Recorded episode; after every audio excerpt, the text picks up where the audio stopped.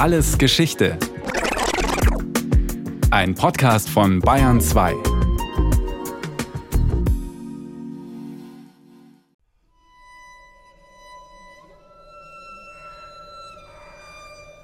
Winter 1946. Endlich Frieden. Aber die Not ist groß. Nach einem trockenen und heißen Sommer sind die Kornspeicher leerer als noch in Kriegszeiten. Und der erste grimmige Frost kommt schon im November. Im Dezember und auch im Januar fällt das Thermometer fast ständig in den zweistelligen Minusbereich. Es ist einer der kältesten und längsten Winter im 20. Jahrhundert. Weißer Tod und schwarzer Hunger heißt der Schrecken dieser Zeit. Nicht nur Deutschland ist betroffen, die Lage der Bevölkerung in ganz Europa ist dramatisch. Schätzungen zufolge kosten die Hungerjahre nach dem Kriegsende rund zwei Millionen Menschenleben. Die knappen Lebensmittel sind streng rationiert. Brot, Butter, Milch und Fleisch sind nur mit Lebensmittelmarken zu haben. Erwachsene kommen so oft auf Tagesrationen von nur 1000 Kalorien.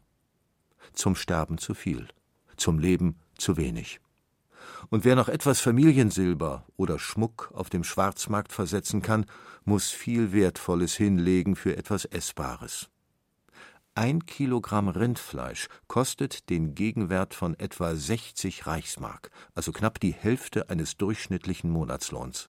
Nur ein Dach überm Kopf und das tägliche Brot und Arbeit für unsere Hände dann kämpfen wir gern gegen Unglück und Not und zwingen das Schicksal zur Wende.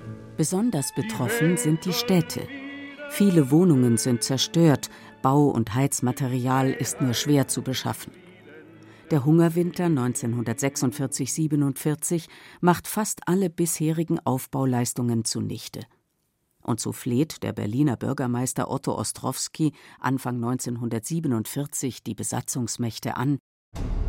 Und wie im Ödipus des Sophokles seufzt die Bevölkerung unter der schweren Last und ruft um Hilfe. Wir können nicht mehr, helft uns, rettet uns. Doch die einstigen Befreier haben sich längst zerstritten. Während die Sowjetunion von Deutschland Reparationszahlungen fordert, also eine Wiedergutmachung für die Kriegsschäden, und dazu den Abbau von Industrieanlagen in ihrer Besatzungszone vorantreibt, wollen Großbritannien und die USA ihre Besatzungszonen in Deutschland wieder als Industrieland aufbauen. Denn ein am Boden liegendes Volk läuft in ihren Augen Gefahr, sich wieder radikalen politischen Ideen zuzuwenden. Das hat die Erfahrung mit der gescheiterten Weimarer Republik gezeigt. Das besiegte Deutschland hatte sich nach dem wirtschaftlichen Niedergang in einen faschistischen Staat verwandelt. Dazu kommt, die USA, aber auch Großbritannien und Frankreich trauen dem ehemaligen Verbündeten und sowjetischen Diktator Josef Stalin nicht mehr über den Weg. Aus Uncle Joe mit dem dicken Schnurrbart ist ein unberechenbarer Gegenspieler geworden, der in seiner Besatzungszone eine sozialistische Planwirtschaft einführen will und in ganz Europa kommunistische Kräfte unterstützt, ja sogar kommunistische Revolutionspläne fördert. Der Abend des 5. Juni 1947. US-Außenminister George C. Marshall soll an der Harvard-Universität in Cambridge bei Boston die Ehrendoktorwürde entgegennehmen. Er nutzt die Gelegenheit, um seinen Plan für ein wirtschaftliches Aufbauprogramm vorzustellen. Unsere Rolle sollte darin bestehen, den Entwurf eines europäischen Programms freundschaftlich zu fördern und später dieses Programm zu unterstützen, soweit das für uns praktikabel ist. Damit ist der Marshallplan formuliert. Europa soll mit Krediten und Rohstofflieferungen geholfen werden. In Wahrheit liegt die Sache so, dass Europas Bedarf an Nahrungsmitteln und anderen wichtigen Gütern, hauptsächlich aus Amerika, während der nächsten drei oder vier Jahre seine gegenwärtige Zahlungsfähigkeit wesentlich übersteigt dass beträchtliche zusätzliche Hilfsleistungen nötig sind, wenn es nicht in einen wirtschaftlichen, politischen und gesellschaftlichen Verfall sehr ernster Art geraten soll. Damit ist aber auch klar, Deutschland, zumindest der Teil, der unter der Aufsicht der Westalliierten steht, soll genauso Aufbauhilfe erhalten wie die anderen europäischen Länder. Die Frage der deutschen Kriegsschuld und der Wiedergutmachung für die Kriegsschäden steht ab jetzt nicht mehr im Vordergrund. Der Wirtschaftshistoriker Professor Knut Borchardt sieht hier einen echten Paradigmenwechsel im deutsch-amerikanischen Verhältnis. Schon in dieser Zeit sind im Grunde die politisch entscheidenden Weichen gestellt worden. Das heißt, Westdeutschland, das bis dahin ja ein Land war, das als schuldig nicht nur an Krieg, sondern an entsetzlichen Verbrechen eigentlich der Bestrafung unterliegen sollte, Westdeutschland geriet schon jetzt in die Rolle eines Partners und wurde Teil eines jetzt gedachten und mehr und mehr auch schon diskutierten europäischen Wiederaufbauprogramms. Das ist etwas ganz Außerordentliches. Die Ankündigung, Westdeutschland und alle anderen europäischen Staaten in Zukunft als Partner zu sehen, die in der Not nicht fallen gelassen werden, entfaltet nicht nur eine positive Wirkung, sondern ist auch eine deutliche Ansage an den ehemaligen Verbündeten Sowjetunion. Moskau kann ab jetzt seinen Einfluss auf Europa nicht ohne Widerstand aus dem Westen ausdehnen, meint der Historiker Professor Wolfgang Krieger. Es geht nicht nur darum, die Leute vor dem Verhungern zu bewahren, sondern es geht darum, politische Pflöcke einzuschlagen und zu definieren, dass Wirtschaftshilfe eingesetzt wird, um Staaten, um Gebiete dem Zugriff der Sowjetunion zu entziehen. Und die Logik ist natürlich die, wenn man Hunger und Not beseitigt, dann hat man auch der Möglichkeit einer Sowjetisierung, also kommunistischen Ausbreitung, den Boden entzogen. Josef Stalin erkennt diese Absicht des Westens. Im Juli 1947 verbietet er der ostdeutschen Besatzungszone und allen osteuropäischen Ländern, die unter seiner Kontrolle stehen, die Hilfe aus dem Marshallplan anzunehmen. Ganz anders im Westen Europas. Hier sind die Länder, die Ja sagen zu den Hilfen aus dem Marshallplan, vertraglich verpflichtet, einen Teil der Hilfskredite für Werbung auszugeben, die den Marshallplan als die Rettung in der Not preist besonders deutlich in der Wochenschau in den westdeutschen Kinos im Jahr 1948. Das ist die Ruhr. Das ist eine Kohlengrube und das bin ich. Name Hans Fischer. Für mich bedeutet Amerikas Hilfe genug Stahl für die Friedensindustrie, genug Maschinen, um die Sachen herzustellen, die uns fehlen. Ja, und genug Brot und Butter und was wir sonst zum Leben brauchen. Ab 1948 fließen 13 Milliarden Dollar aus dem Marshallplan nach Westeuropa. Umgerechnet wären das heute etwa 130 Milliarden Dollar. Dazu kommen Rohstofflieferungen, wie vor allem Baumwolle und Tabak. Doch nur ein kleiner Teil ist davon für Westdeutschland gedacht. In einem komplizierten Konstrukt von US-amerikanischen Warenimporten und deren Bezahlung in Westdeutschland kommen etwa 1,4 Milliarden Dollar dem kriegshauptschuldigen Deutschland zugute. Dieses Geld ist nicht geschenkt. Es wird in Form von Krediten über die neu geschaffene Kreditanstalt für Wiederaufbau KfW ausgegeben, die die Bundesrepublik bis 1966 zurückbezahlt. Die USA wollen nicht zuletzt im eigenen Interesse, dass Europa und damit auch Deutschland wieder auf die Füße kommt. Amerika selbst braucht Länder als Kunden. Damit das Land nach dem Zweiten Weltkrieg wieder Geld verdienen und die eigene Industrie am Laufen halten kann. Doch um in den USA einkaufen zu können, haben im Nachkriegseuropa die wenigsten Länder genug Dollar in der Kasse. Das Problem bekommt den Namen Dollarlücke, wie der Wirtschaftshistoriker Knut Borchert erklärt. Kurz gesagt ist das ein Mangel der meisten Partnerländer der USA, ihre Importe mit Dollar zu bezahlen, der damals einzigen wirklich viel verwendbaren Währung nach dem Krieg bei einem völlig desolaten Weltwährungssystem erwies es sich, dass fast keiner dieser Partner seine notwendigen Importe aus dem, was er mit den Exporten verdient hat, bezahlen konnte. Und das war jene Dollarlücke.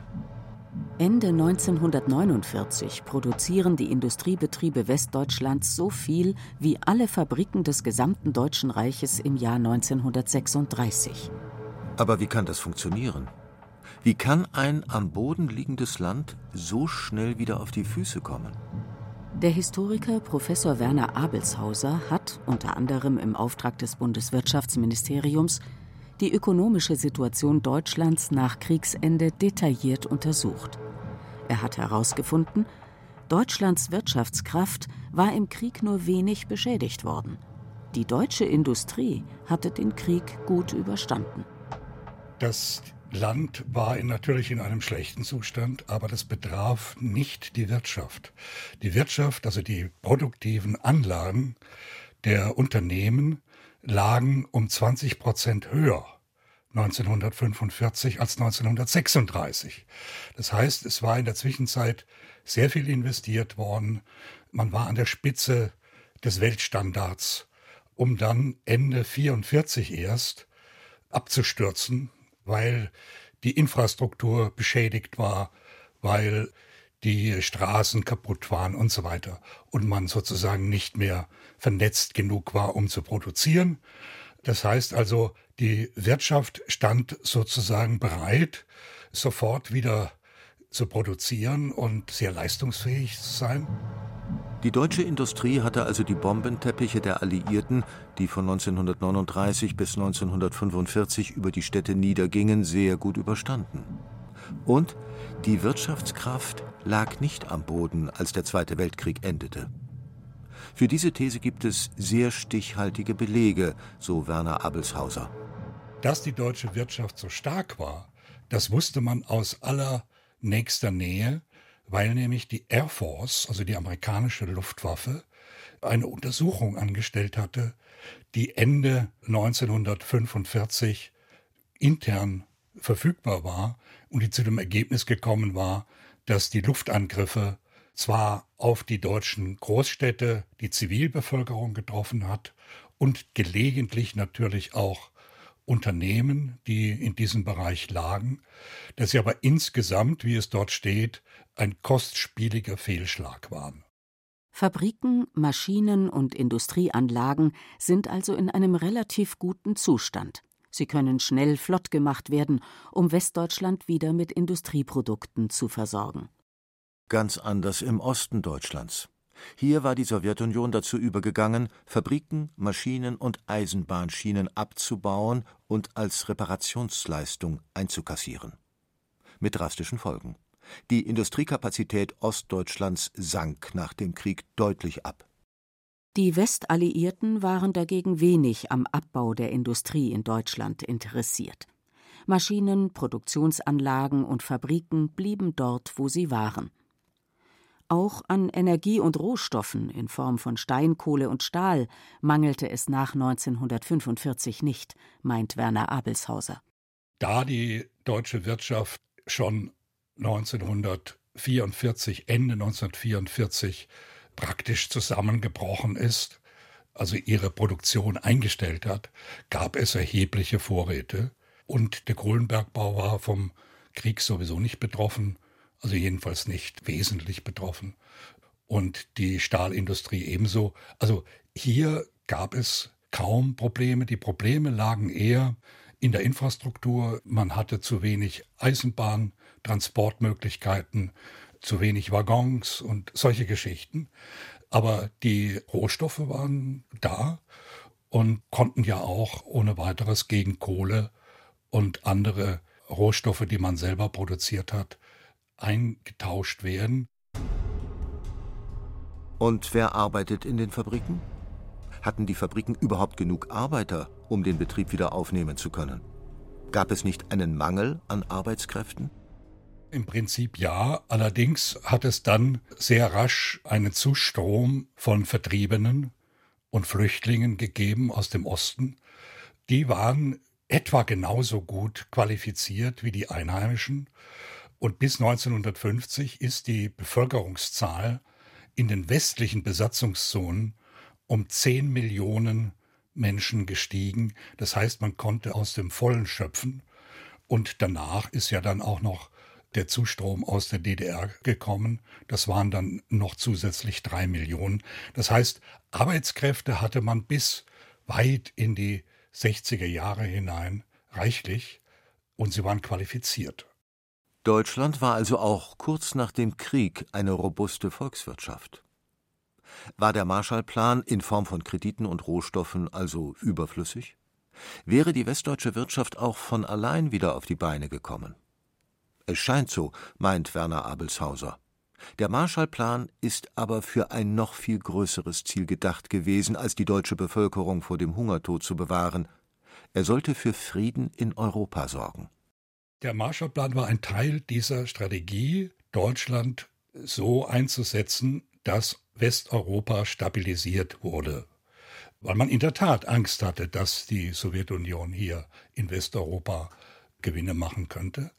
Und das bedeutete wiederum, dass man der deutschen Wirtschaft, zum Beispiel dem deutschen Maschinenbau, erlauben musste zu produzieren.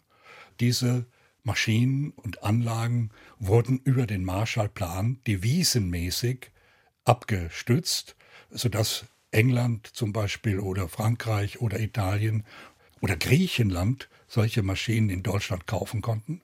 Und das war sozusagen die Zielsetzung des Marshallplans, also die deutsche Wirtschaft zugunsten der Stabilisierung Westeuropas einzusetzen.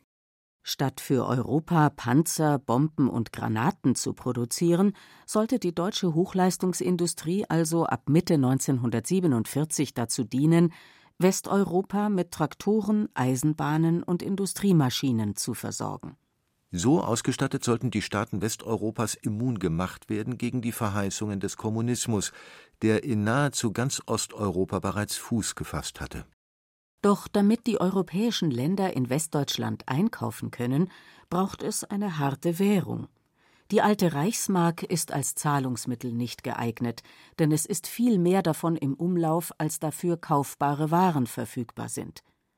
Die Reichsmark ist ein nahezu wertloser Berg aus Papiergeld, der dringend weg muss.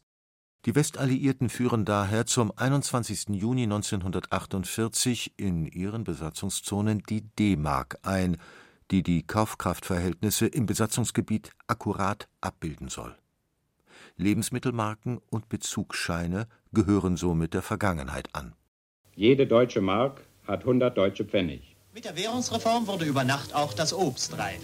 Das neue Geld, die D-Mark, muss mühsam erarbeitet werden. Auch hier blüht das Geschäft. Die Auswahl ist groß, die Bedienung freundlich. Löhne, Renten und Mieten werden zum Kurs von 1 zu 1 umgestellt. Aber 100 Reichsmark Sparguthaben sind nur noch 6 D-Mark 50 wert. Damit war zum zweiten Mal in einer Generation seit der letzten Währungsreform von 1923 das gesamte Geldvermögen der Deutschen entwertet. Aber nach Krise sehen die Zeiten nicht aus. Jetzt kommt das Wirtschaftswunder. Jetzt kommt das Wirtschaftswunder. Jetzt gibt's im Laden Karbonaden schon und Räucherflunder. Jetzt kommt das Wirtschaftswunder. Jetzt kommt das Wirtschaftswunder. Der deutsche Bauch erholt sich auch und ist schon sehr viel runder. Jetzt schmeckt das Eisbein wieder. In Aspik ist ja kein Wunder nach dem verlorenen Krieg. Und tatsächlich, das, was nach der Einführung der D-Mark geschieht, wirkt wie ein Wunder. In den Geschäften gibt es wieder Würste, Brote, Gemüse und Obst zu kaufen, und in den Schaufenstern stehen plötzlich wieder Luxusgüter wie Nylonstrumpfhosen und Radiogeräte. Nylonstrümpfe zieht man jeden Abend kurz durch klares Wasser. Sonnen- und Ofenhitze vermeiden. Stieflein muss sterben, ist noch so jung, so jung. Weißt was? Da gehen Papa und Mama zum Sporthaus und kaufen dir gleich ein richtiges Paar Schuhe, auf das man sich verlassen kann. Dann brauchst du nimmer zu singen. Aber der wirtschaftliche Aufschwung war schon viel früher gekommen als die D-Mark, meint Werner Abelshauser. Die westdeutsche Bevölkerung hatte es nur nicht mitbekommen. Nun, die Währungsreform war ursprünglich schon 1946 geplant, weil man wusste, dass die Reichsmark nicht mehr reparabel war keinen Wert mehr hatte. Man hat dann versucht, eine gesamtdeutsche Währungsreform, also zusammen mit den Russen, in allen Zonen durchzusetzen. Das ist nicht gelungen, weil die Russen daran Bedingungen geknüpft haben, die man nicht eingehen wollte. Deswegen ist dann 48 von amerikanischer Seite die Währungsreform sozusagen im Ruckzuck-Verfahren durchgeführt worden, in einer sehr, sehr strikten Art und Weise. 93 Prozent der Reichsmark-Bestände wurden einfach vernichtet und die D-Mark dann eingeführt. Das war natürlich eine notwendige Operation, aber der Aufschwung, der ist schon ein Jahr früher eingetreten, nur hat die Bevölkerung davon noch fast nichts gemerkt, weil die Unternehmen es vorgezogen haben, auf das Lager hin zu produzieren, weil man natürlich die guten Produkte nicht für wertlose Reichsmark hergeben wollte. Und dann drückst du auf ein Knöpfchen, dann geht alles, alles, alles ganz allein. Die Währungsreform von 1948 ist also kein Startschuss, mit dem alles begonnen hat.